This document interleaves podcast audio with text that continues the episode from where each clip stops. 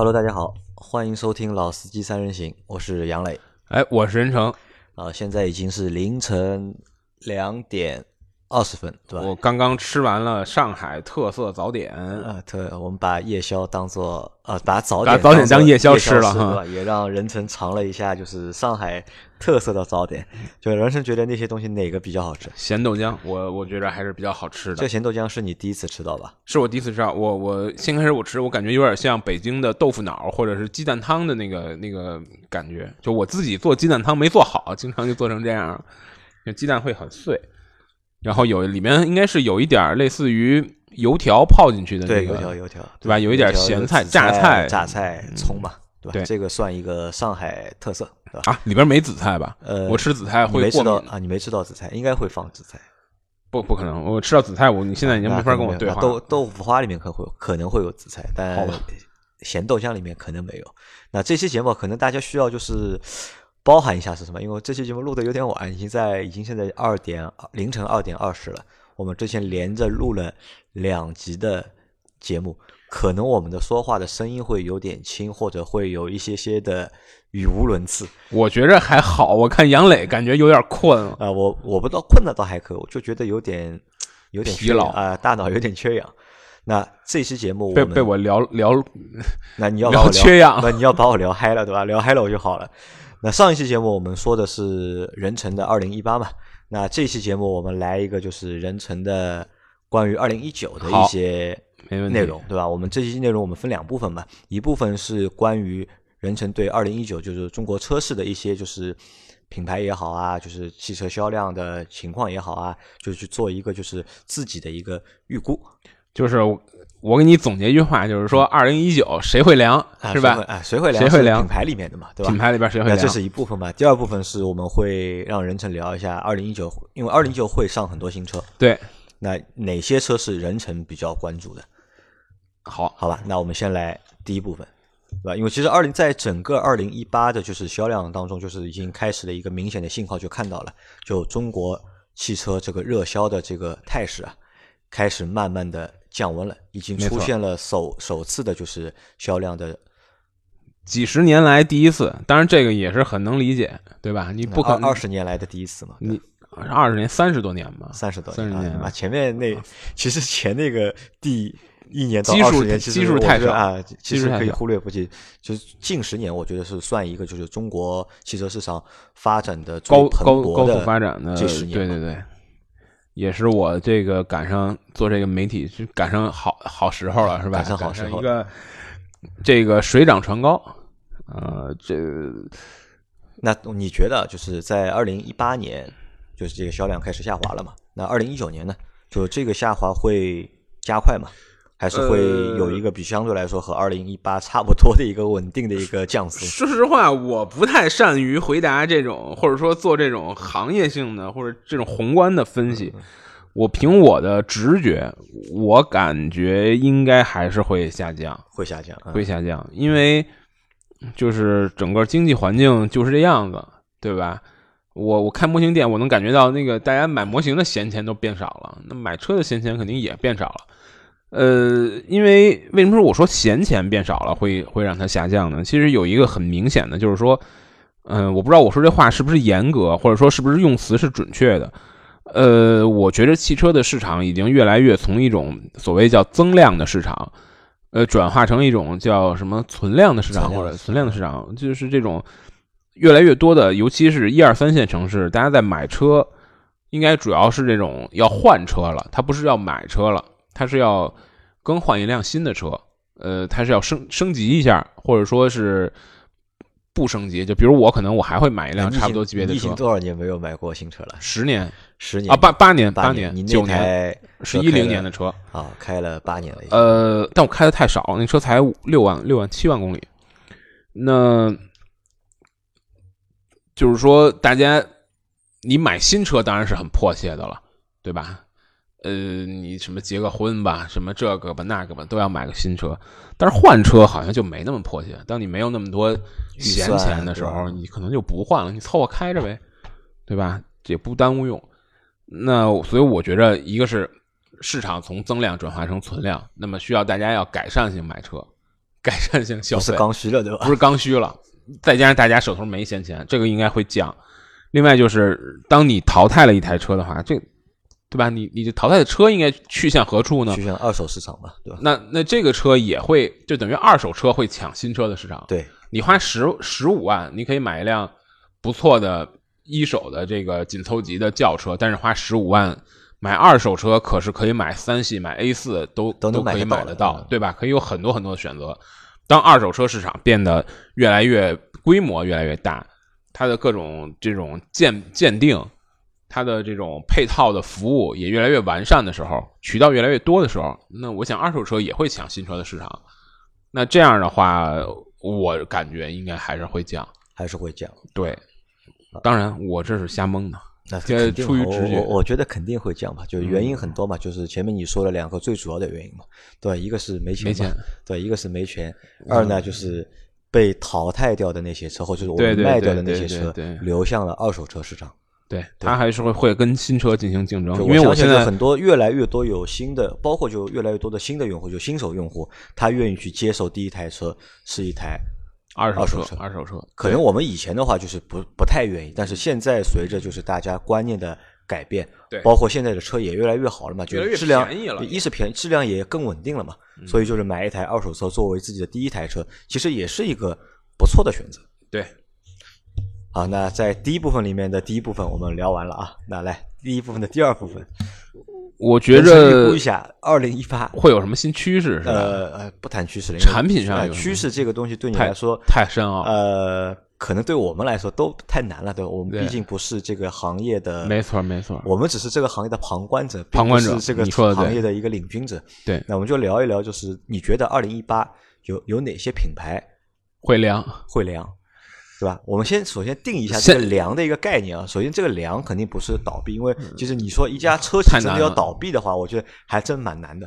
对，太难了，太难对吧了。对，那就是哪些品牌可能会被大家就是真的会淡出就是大众的视野，或者会或者说越来越非主流，啊对在选车的时候会越来越不会去选择它。对啊？你觉得哪些品牌可能会会凉？咱们先说自主品牌，自主品牌，我觉着，哎，大家一定知道我想说什么，就是绅宝，绅宝、北汽，对吧？实在是，就是我不明白为什么会有人去选，啊、就是在整个的产品力上，包括产品的营销的步调、营销的这种水平上，呃，我觉着真的是脱离时代了，脱离时时代嗯，我前些日子去北汽的一个，啊，就整个就之前说嘛，官僚主义害死人嘛。这个就就越官僚，在这种市场的激烈竞争或者说是残酷竞争中，就越越就死的越快嘛，对吧？就是当他失去了保护伞，他就他就快速的灭亡。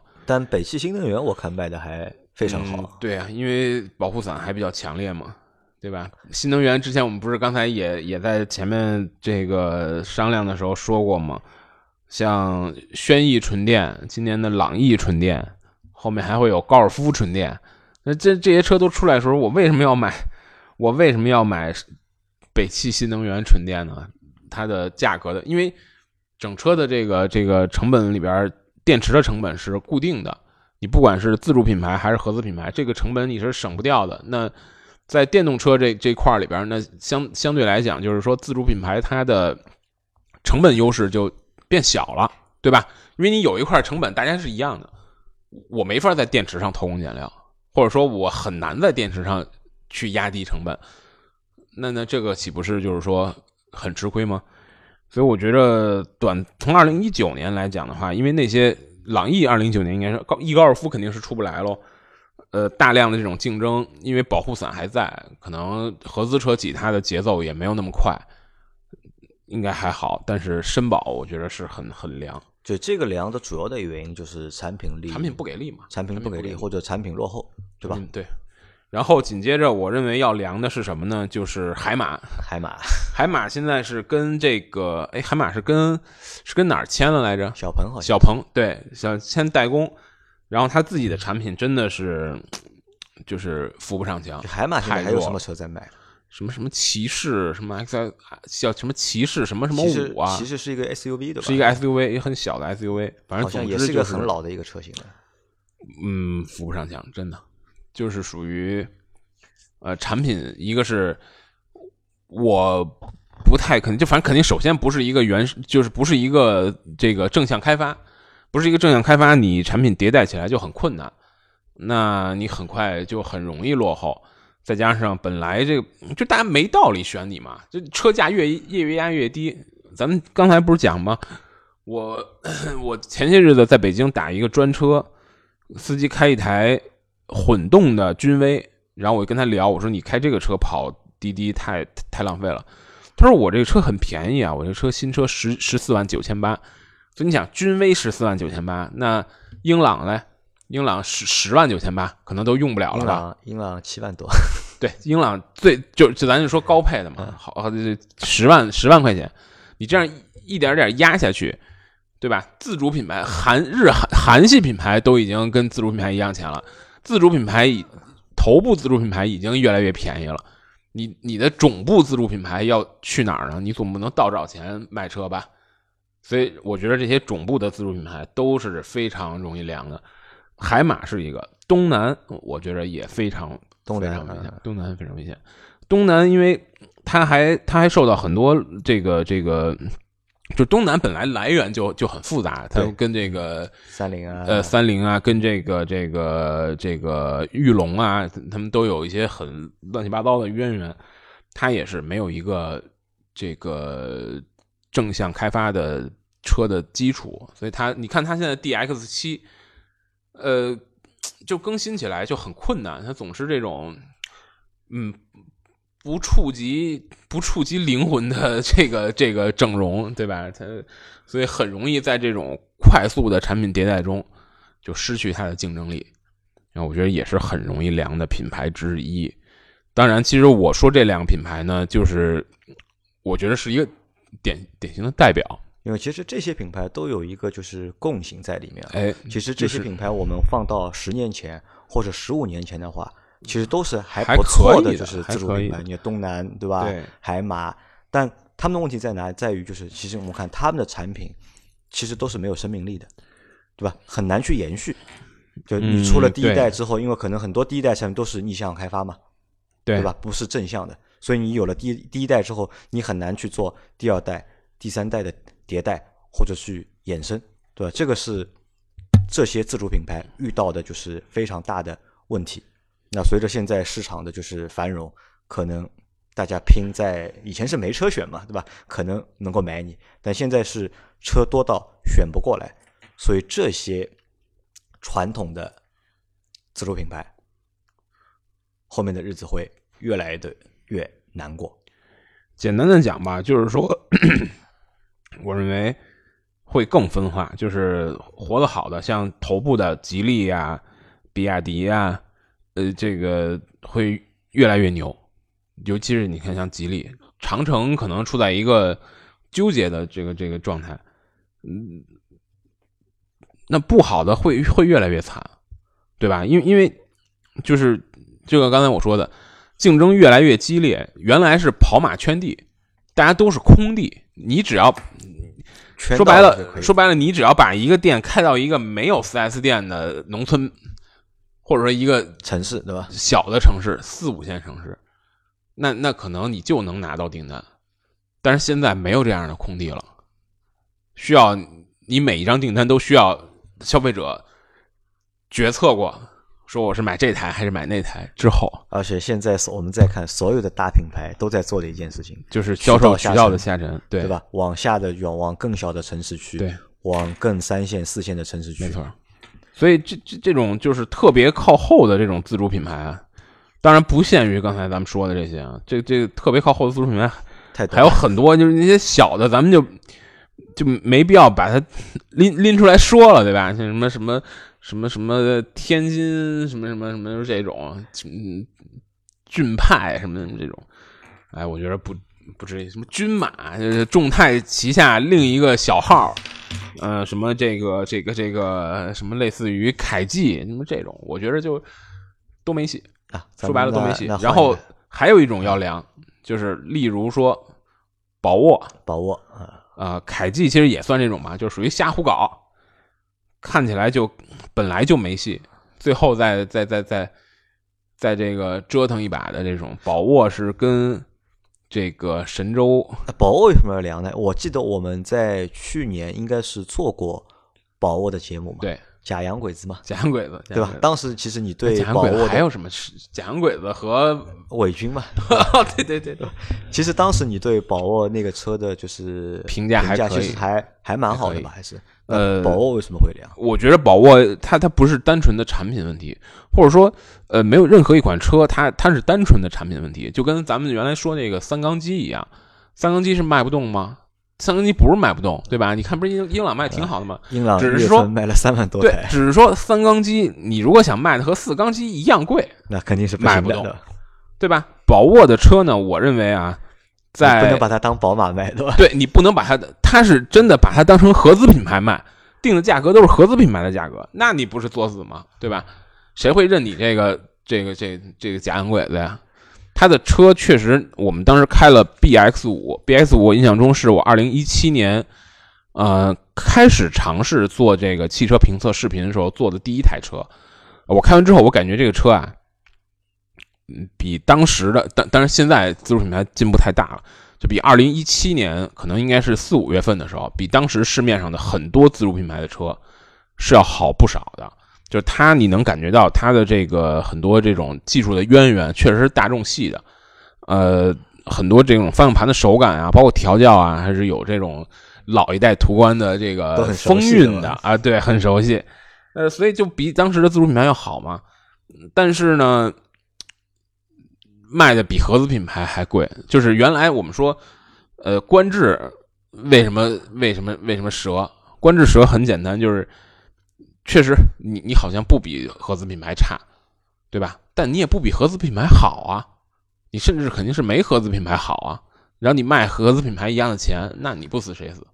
就宝沃也是这个，呃，跟沦落至此也是这个。那那今现在跟这个这个这个神州就被神州买了之后呢，你看神州发的那些说法，你就感觉这个是要真的是我感觉是要圈大钱干大事儿画大饼，不太像是要踏踏实实造车卖车的。所以我认为宝沃，嗯、在今年也不容不容乐观。就会也会走下坡路。对，吧，肯定是走下坡路，因为他们就说白了吧，呃，我觉着啊，就是产车产品，就是车卖的好，可能不一定单纯是产品好，或者我所谓产品好，就是它有竞争力。车卖的好，这个车卖的好，不一定完全因为产品好，嗯可能定位，但是你产品垃圾，肯定卖不好。肯定卖不好，肯定卖不好，对吧？这个这个这个是从你你回想一下，从来没有哪款车是真的说这个产品特别垃圾。可能早年那些卖比亚迪 F 三产品垃不垃圾，但你要把它放之于当时的环境，放之于它的价格，它不一定是一个彻底没有购买理由的产品，对吧？现在有很多车是没有购买理由的，就诸如上面说的这些。啊，前面说的是自主品牌，那咱们来聊一聊合资资品牌我认为有没有要凉的我认为肯定要凉的是 DS。DS 啊？DS 是一个呃，DS 我觉得已经凉了，呃看它的销销量其实已经已经凉的已经凉透了。DS 这个我在二零一八年是试了 DS 七，嗯，其实说实话，车你说有多差吗？没多差，还可以，还可以。呃，而且呢，就是当时我记得我跟这个公关，我跟我同事说，因为是同事帮我联系的他们的公关公司，我说我想借 DS 四 S。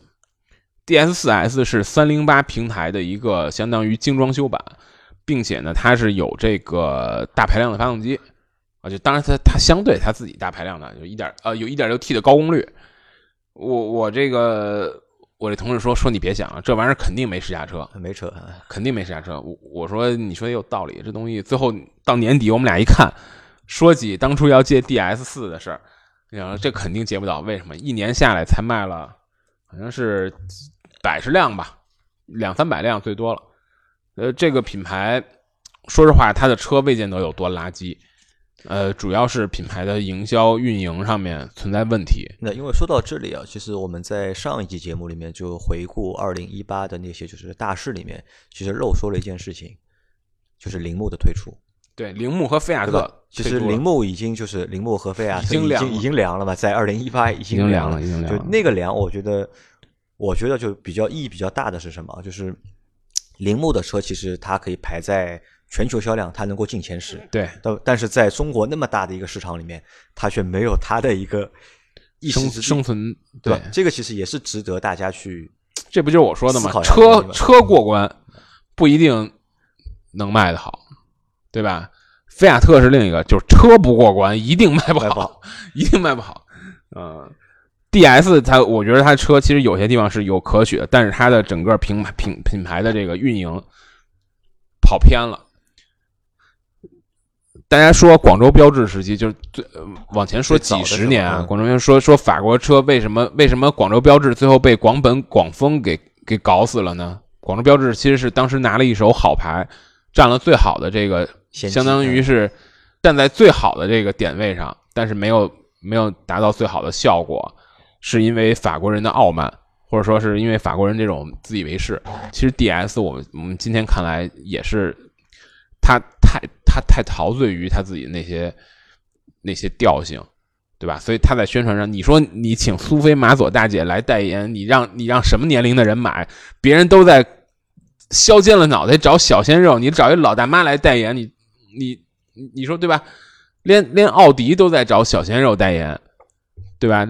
连奔驰都是找的一些那个那个叫什么那个明星，啊，可能是因为在中国人眼里，就是中国人熟知的法国明星太少了，对吧？可能苏菲玛索在中国的你可以找中国明星嘛，对吧？我操，这东西就是但他要调性嘛，对吧？这这东西就是他要强调法国的原汁原味。这东西就是没有搞清楚中国市场，就是没有搞清楚中国市场想要什么，一方一心在想我最擅长什么，所以很可惜。那这个其实我们看，就是这个合资品牌和自主品牌这个量的点还不一样，一样对吧？自主品牌凉是因为产品力真的不行，真的不行，对，所以会被淘汰。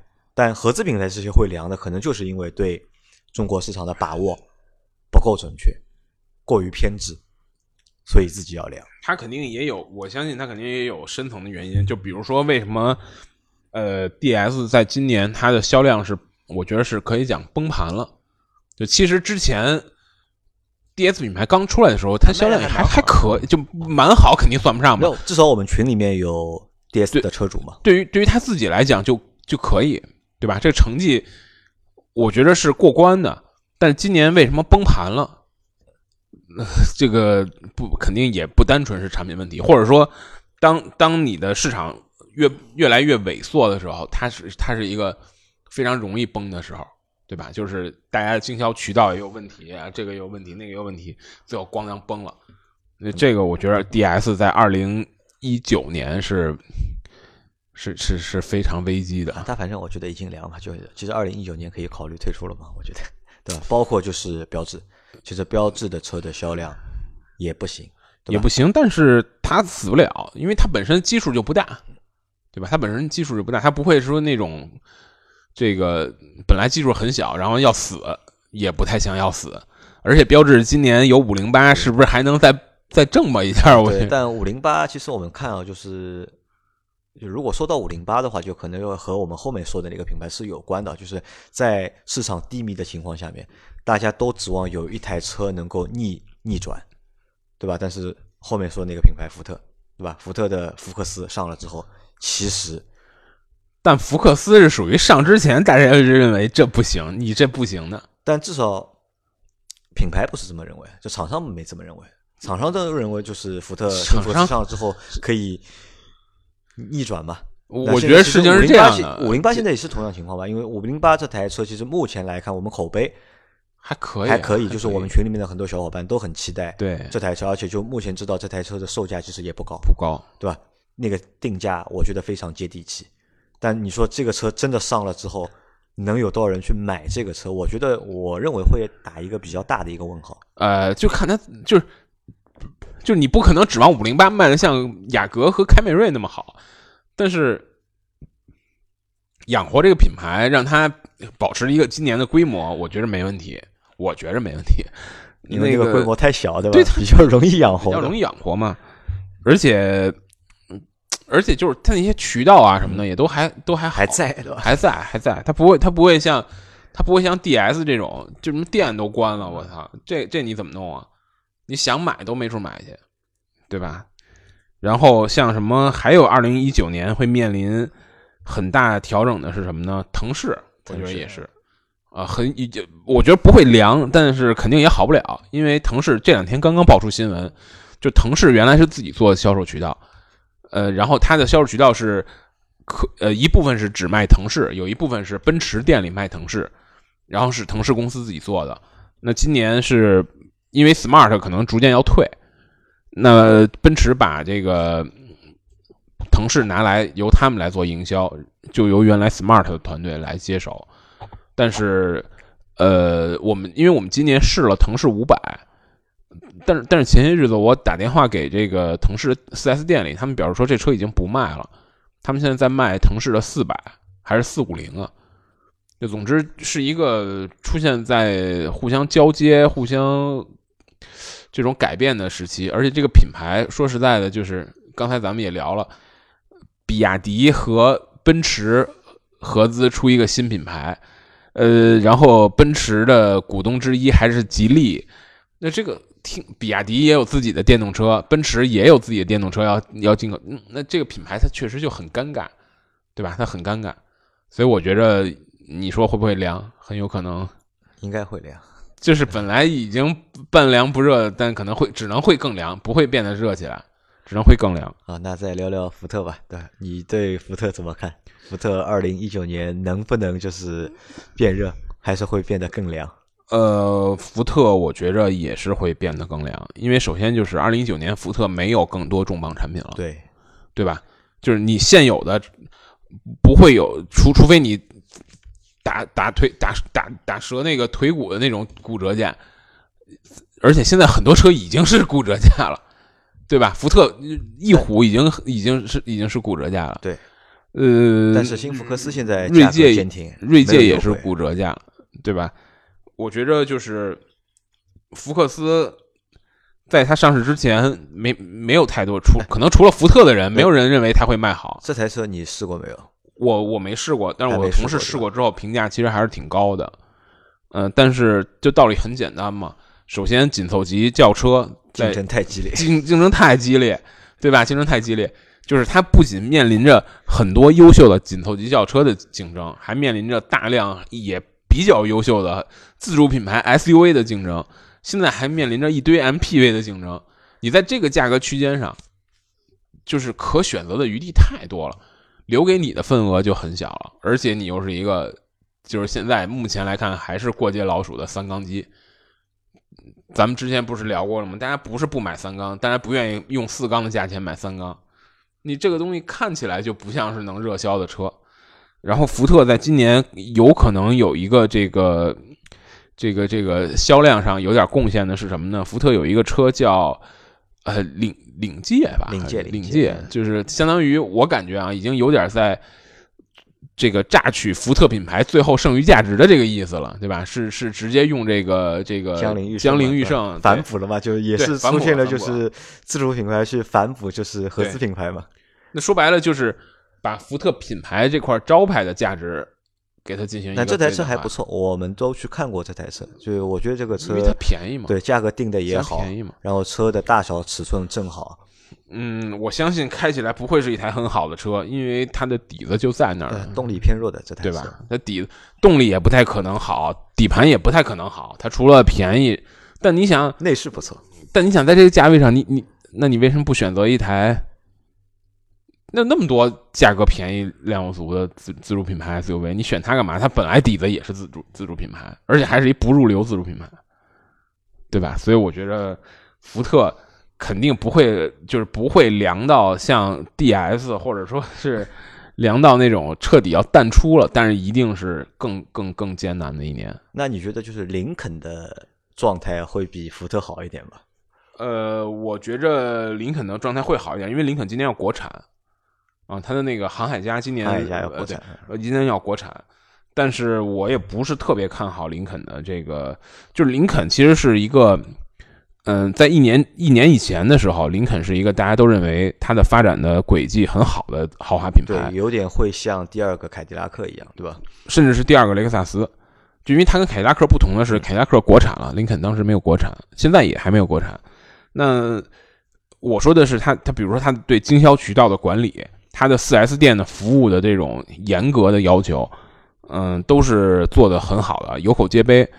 而且在这个最开始进入中国市场这几年，它的这个成长速度是比较快的，数据都很好看，是因为它不断的把这些其实还挺有竞争力，或者说有一定竞争力的车引引入之后，呃，那再加上它渠道的这种扩展的比较顺利，那这是一个必然现象。但是当它的渠道到了一个比较稳定的时候，因为你渠道在扩张，你的销量肯定是扩张，对吧？你渠道在不断，你在不断的开新店嘛。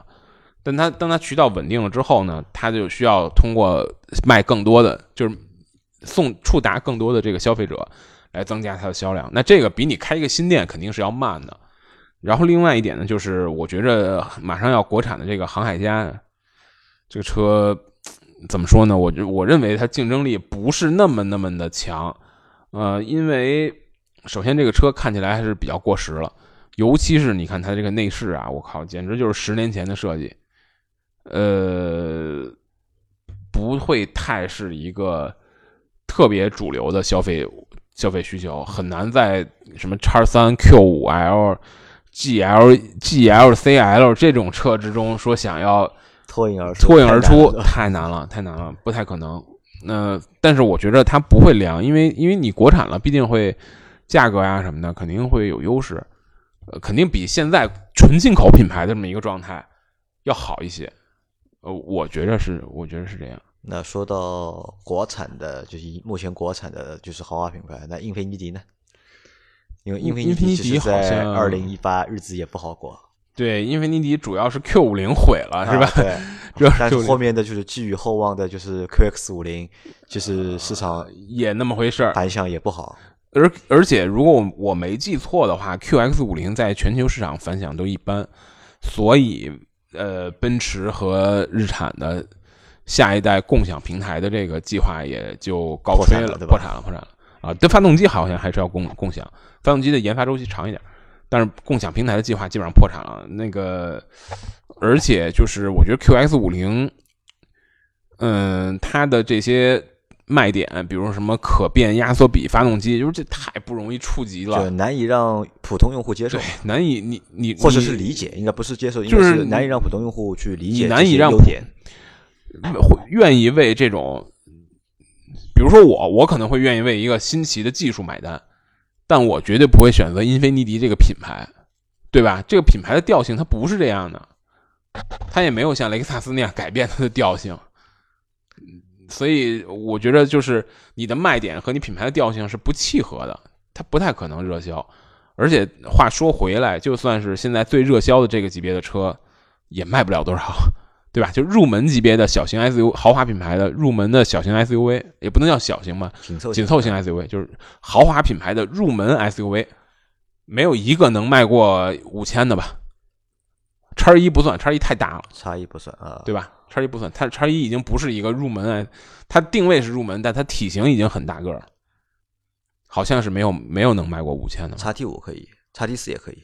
呃，叉 T 四对，叉 T 四可以，叉 T 四其实卖的还不错，就是一个月能卖个四五千台吧。对，总之就是一个相对来讲也是个小众市场，相对来讲是个小众市场，而且竞争也挺激烈的。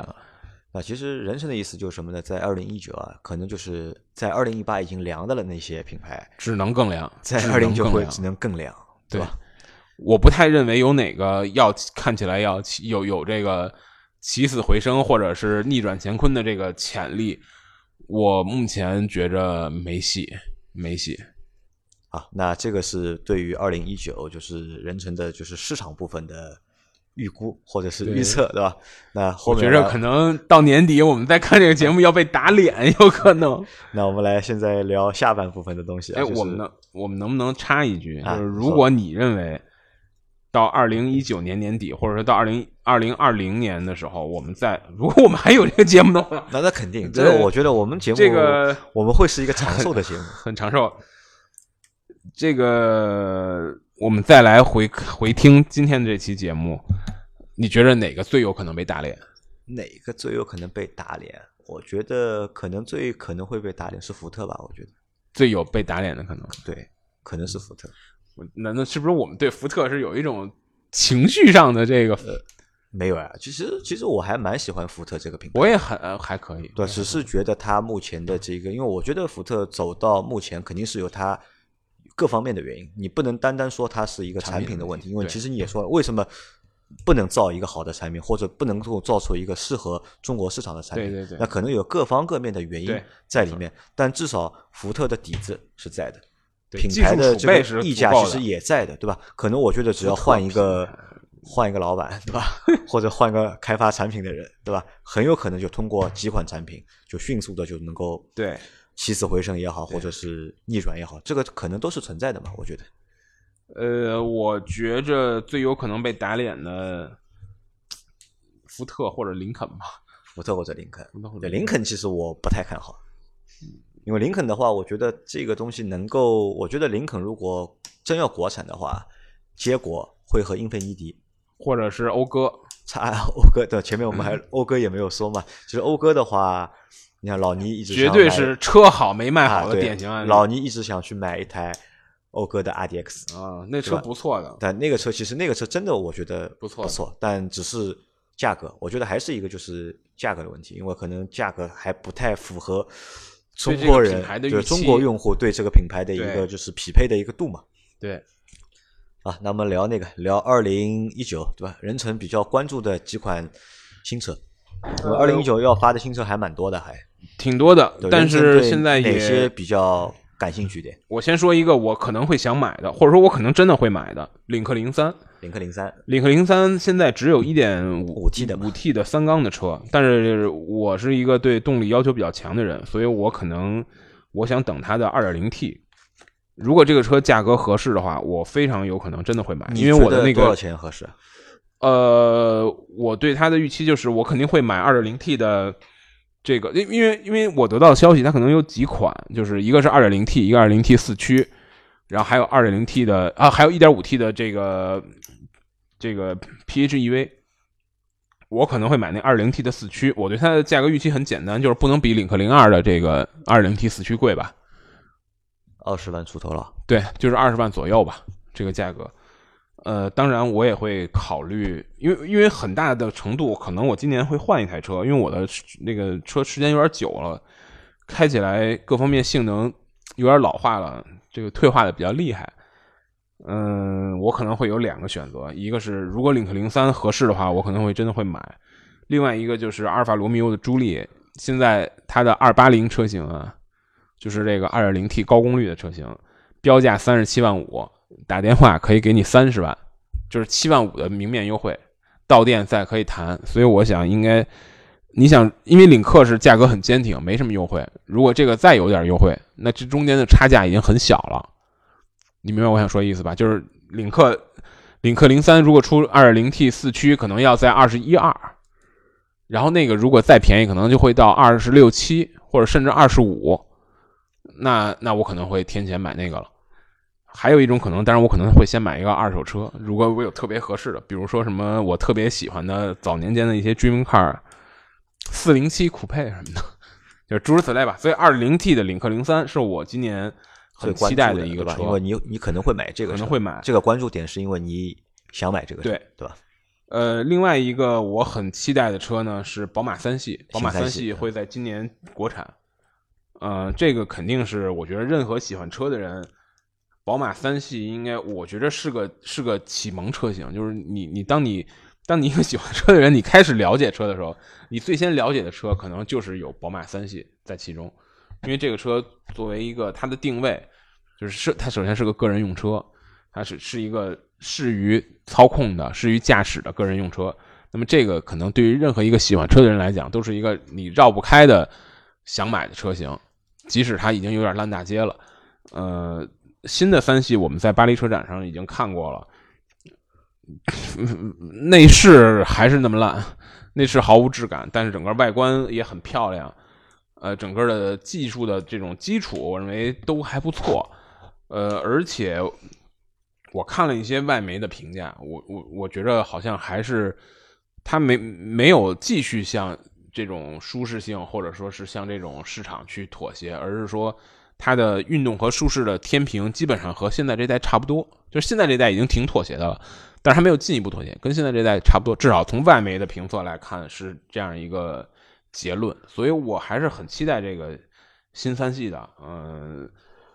可以说，宝马的新一代的这个设计语言啊，我个人欣赏起来是是比较吃力的。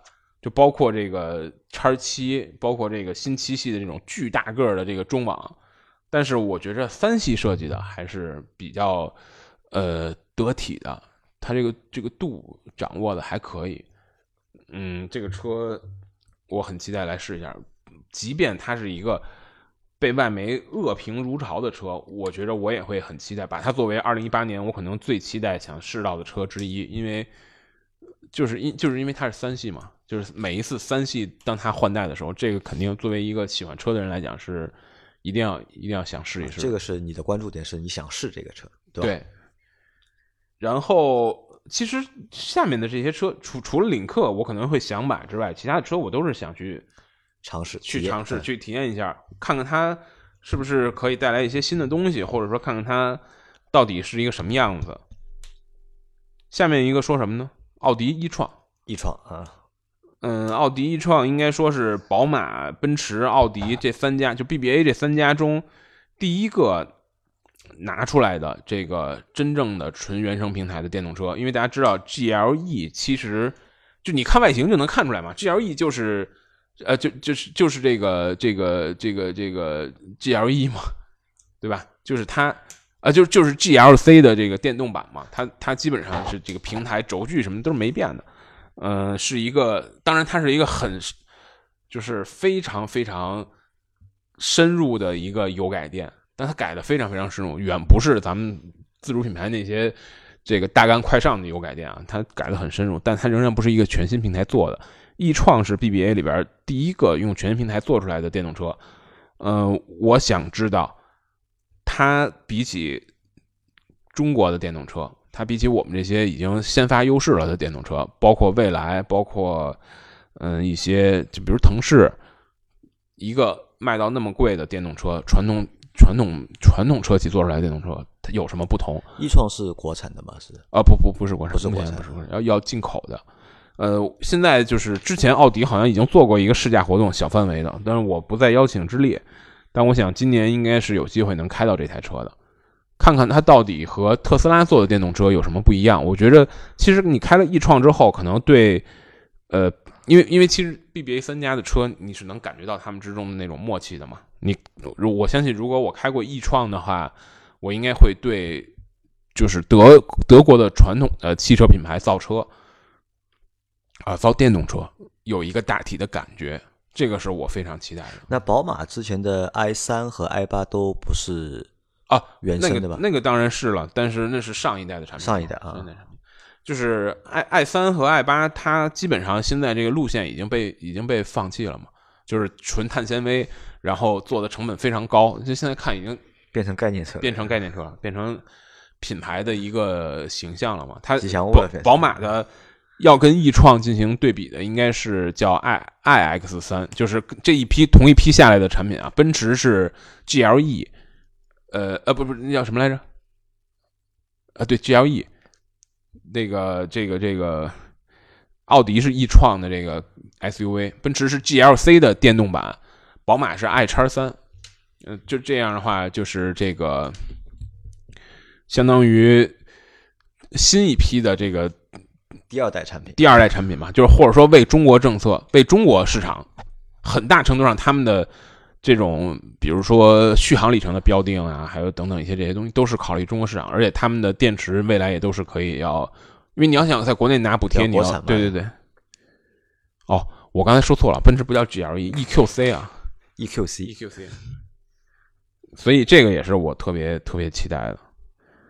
然后呢，再说一个长安的 CS 八五，因为咱们刚才那个节目里也说了，长安也是今年，但这个车我觉得你不太会去想试吧？应该呃，我还是想看一下，我不不不不，长安玩出什么新花样来？我还是想试一下，这个车已经发布了，在呃是在广州车展发的，呃，看起来很看起来很大，呃看起来也很不一样，也很怪。呃，长安应该是拿了很多好的技术，或者说是这个下本的配置放在里边。长安这一代车，就是咱们我们我们经常在这个长安水军之前也不是也很多嘛，我们经常看到长安水军在我们的那些销量稿子底下，因为销量稿子经常你一列出来前十，长安降低最多，那那销量稿子底下的那个水军就经常说，哎，长安现在处在一个产品换代的这个，它确实是在节奏上有点吃亏嘛，对吧？这新一代产品不太给力嘛。呃，八五是它集合了很多好的东西，就是相当于是这个旗舰产品了。我想知道长安现在的水平，啊、以他们本来比较领先的这个整个的正向研发的这个基础做出来的旗舰产品，现在到了一个什么水平？啊，这是这是我比较期待。当然，这个这个我肯定不会去买，我也可能也不会推荐给别人买，只是一个出于看热闹，看热闹还是看笑话？看热闹，看热看热闹，看热闹，这个不太是看笑话。我觉得这个这个不太是看笑话，因为我不我说实话，我不太认为长安的车开起来会太差，不会差到像海马那个程度，不会太差。那还有还有哪些车是受关注的？呃，最后这这个太太多了，就说不完。我们最后可以再说一个吧，就是路虎的新卫士。啊，新卫士，嗯呃，路虎新卫士是今天所有以上说的这些我期待的车中还尚未发布的。呃，我如果没记错的话，应该是在今年法兰克福车展，就是这个三季度，三季度发布。我为什么很期待这个车呢？其实原因也很简单，就是路虎卫士也是一个被车迷很推崇很推崇的、很认可的车型。但是，但是，呃，路虎卫士的新一代车将会有一个风格上巨大的变化，就是这个在应该是在二零一六年还是在二零一四年，路虎在发布了一个就是新卫士的概念车，叫 DC 一百还是 D 呃 DC 一百对。DC 一百概念车相当于是一个保持了复古造型和保持了原有车型大体定位，就相当于是一个奔驰 G 的定位吧，这样一个这样一个调性的一个概念车，它的造型也是比较复古的。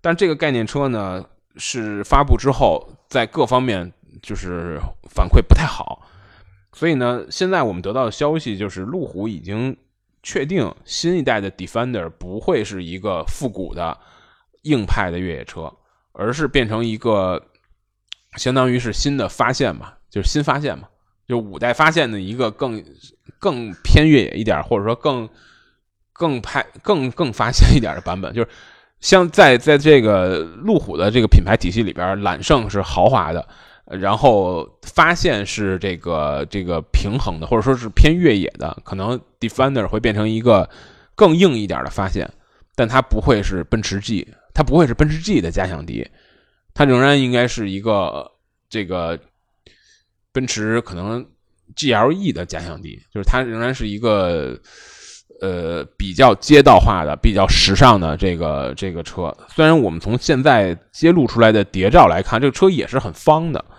嗯、但是风格上的这种变变化应该会是避免不了的。我很期待看看这个车出来是什么样。呃，从市场的预期上来讲，我觉得它会比一个纯粹的越野车更受欢迎。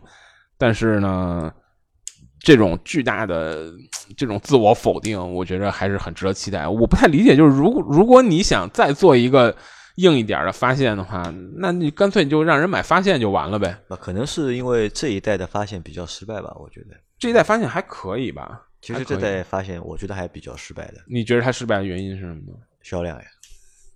难道不是因为贵吗？上一代发现因为这一代发现上了之后，就是它前一代的二手车的价格一下子飙升了，就因为前一代的发现是一个彻底的非承载，就是一个真正的越野车。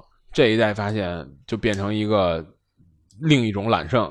其实某种程度上它也是非承载，但是呃，就不是那种完全的梯形梁，然后再把所有连杆装梯形梁上，就不是这种结构，可以说叫某种程度上可以叫半半承载，或者说就是，呃，所以大家会特别追。其其实你开起来新发现的感觉是比老的就五代发现开起来的体验是比四代发现要好很多的，整个车的这种轻盈的感觉，就是你方向盘对整个车的控制要好得多。